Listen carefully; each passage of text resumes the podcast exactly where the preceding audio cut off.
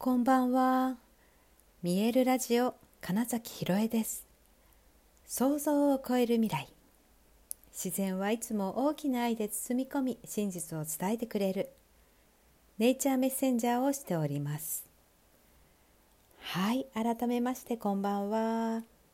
2023年8月12日、見えるラジオ始まりました。はい、今日はですね。あの自分の体と周りにあるものは、えー、同期するよみたいなお話をねなんかちょっとしようかなと思ったんですよ。あのよくねあのほらお部屋が綺麗だっていうことと、うん、心とか思考は、えーと一緒ですよみたいなことを言うことがありますよね。つまりなんかお部屋がごちゃごちゃしている時って思考もぐちゃぐちゃですよみたいなね。ことを言ったりするじゃないですか。ね、でそのね逆でというかあの結局そのね自分の体の状態というものが本当にそのまま反映するしえー、っとお互いに影響し合ってるっていう感じなんですよねその周りにあるものが。だから、えーと、例えば、えーと、自転車とかあのあ何でもいいんです本当にお家でえーと、お料理する時に包丁を持つとかって言った時に包丁も自分の体の一部になるじゃないですか。ね、で、えーと、自転車とかも、えーと乗ったら自転車を動かしてる私というよりはもう自転車と私は一体になってるみたいななんかあの感覚とそのお部屋とも同じで、えー、だから自分とお部屋は多分ねすごい同調しているんじゃないかなみたいなことを思ったんですね。あのそれこそ車を運転しているみたいな時とかに、うん、自分のもう体がそこまで広がっている感覚っっていう、ので、えーと、特にね自分の車とかだと。で誰かの車とかいつもより大きいサイズに乗るとそこの感覚をだから掴むまでにちょっと時間がかかるみたいなことってあるじゃないですか。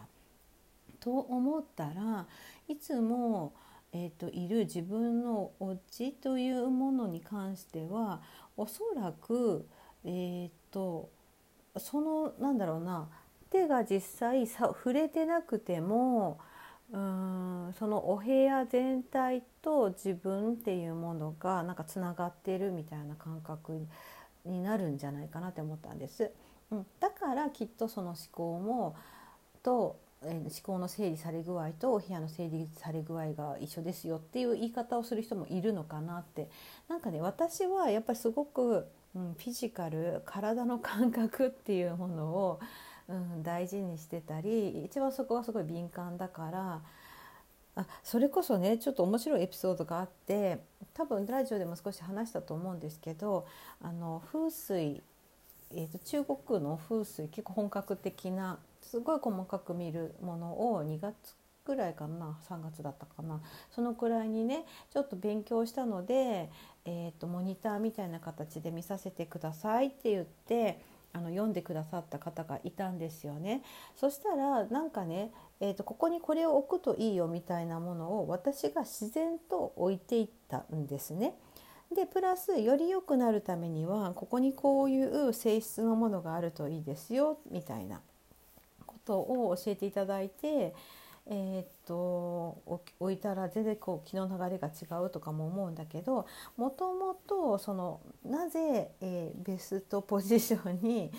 うん、それぞれのものがあったかというとおそらくだから私のその体の感覚でここの方が気持ちいいなと感じるからただ置いてあるだけなんですよねつまり。結構そうそう小さいというかなんか模様替えするのがね好きだったんです。この話もね何度か多分してると思うんですけどもう唐突になんか違うとか なんか違うってなって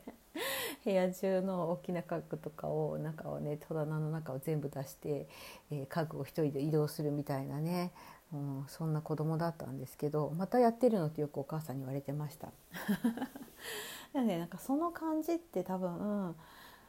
そうその体の感覚が変わったりした時に一番気持ちいい場所に何か物が置かれているっていうこと、うん、をがなんかそうしっくりくる場所に置きたいみたいなことを思った時にすごくその自分がだから本当のその肉体で持っているこの触れている部分よりはるかに遠く外側にあるその気とかうんなんかこうスピリチュアル的な言葉で言うとそのエーテル体とかメンタル体とかアストラル体とか言われてるようなねそのオーラの広がりみたいな部分なんでしょうけどきっとね。でやっぱり実際、えー、っと気配っていうのは皆さんすごい感じるわけじゃないですか。何か何か居心地が悪いとかもねあるでしょ。うん、それがただ単にその感覚が鈍っているとだからつまり鈍っていると多少ごちゃごちゃしてても気にならないっていうことなのかもしれないと思ったんですね。それで例えばその見える体ほぐしとかあのゴングのセッションとかで体の状態が整うと多分ね自然と片付けできんじゃないかなって思ったんですよ。そうあのよくほらお片付けのコンサルの方々っているじゃないですか。いろんな方法でね、うん、本当にそのこんまりさんのメソッドを取り入れてる人もいるしなんか収納に特化した方もいるし私のお家は一度その動線うんをで、えっと、物の置き位置を考えましょうみたいな方に見てもらったんですけどでもその時もねあのほとんど別に直すとこないですよねみたいな。ことをおっしゃってくださったこともあった感じでね。そう。まあなんかそそういうね、まあ、片付けのいろんなメソッドあるじゃないですか。でもあの結局その方々が、まあ、いつもおっしゃるのはやっぱり自分の中自分自身その人自身の在り方とか生き方っていうものを整理してお部屋を片付けるっていう話なんですよ。うん、って言った時に私はだからその自分自身のそのだから魂の入れ物と言われてるようなこの体というえー、魂のお部屋である体が整えば自然とそこと同調する同期するお部屋も、うん、その状態に変わるんじゃないかなみたいなのをなんか急に思ったんです。本当に急に。あれ？と思って。なんかその車を運転してるとかって言ってる時になんか車の端っこの方とかが、まあ、気になったりうん伝わってるなとかって思う。ったりそこの居心地を良くするためにやっぱり車をきれいにしとこうとかもなるわけだしとかねなんかそう思ったら体が整ってさえいればそれをだから敏感にキャッチできるからこそ自然と気になるものが出てきてそれをなくした方が気持ちいいなってことが分かるのかなと。うん、体を整えていく時って本当にそうなんですよねその、えーと、よりニュートラルとかあだか緩んでいって、うんと、ゴングとかもね本当にすごい体緩むんですよ。で、えーと、そうすると小さな変化感覚が鋭敏になって小さな変化、えー、不快だと感じることに気づきやすくなるわけですよね。普段疲れをためていてもう80%疲れを常に持っていると20くらい疲れることが来てもあんま気づかないわけですよ。もう80疲れてるからみたいなことと同じようにしてゼロに近い状態になるとフラットなね、うん、ニュートラルっていうのはそういうことなんだけどなってると本当にわずかな、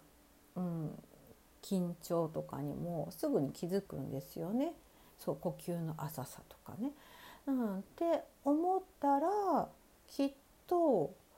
うん、体が整ってくると一番だから自分にとっての居心地のいい空間っていうのを自然と作っていけるんじゃないかなとか思ってえもしかして私お片付けが苦手な人にも何か力になれるかもしれないみたいな 気持ちにちょっとなったんです。本当にふとふと思ったんです。うん、うん、これ面白くないですか？と思って。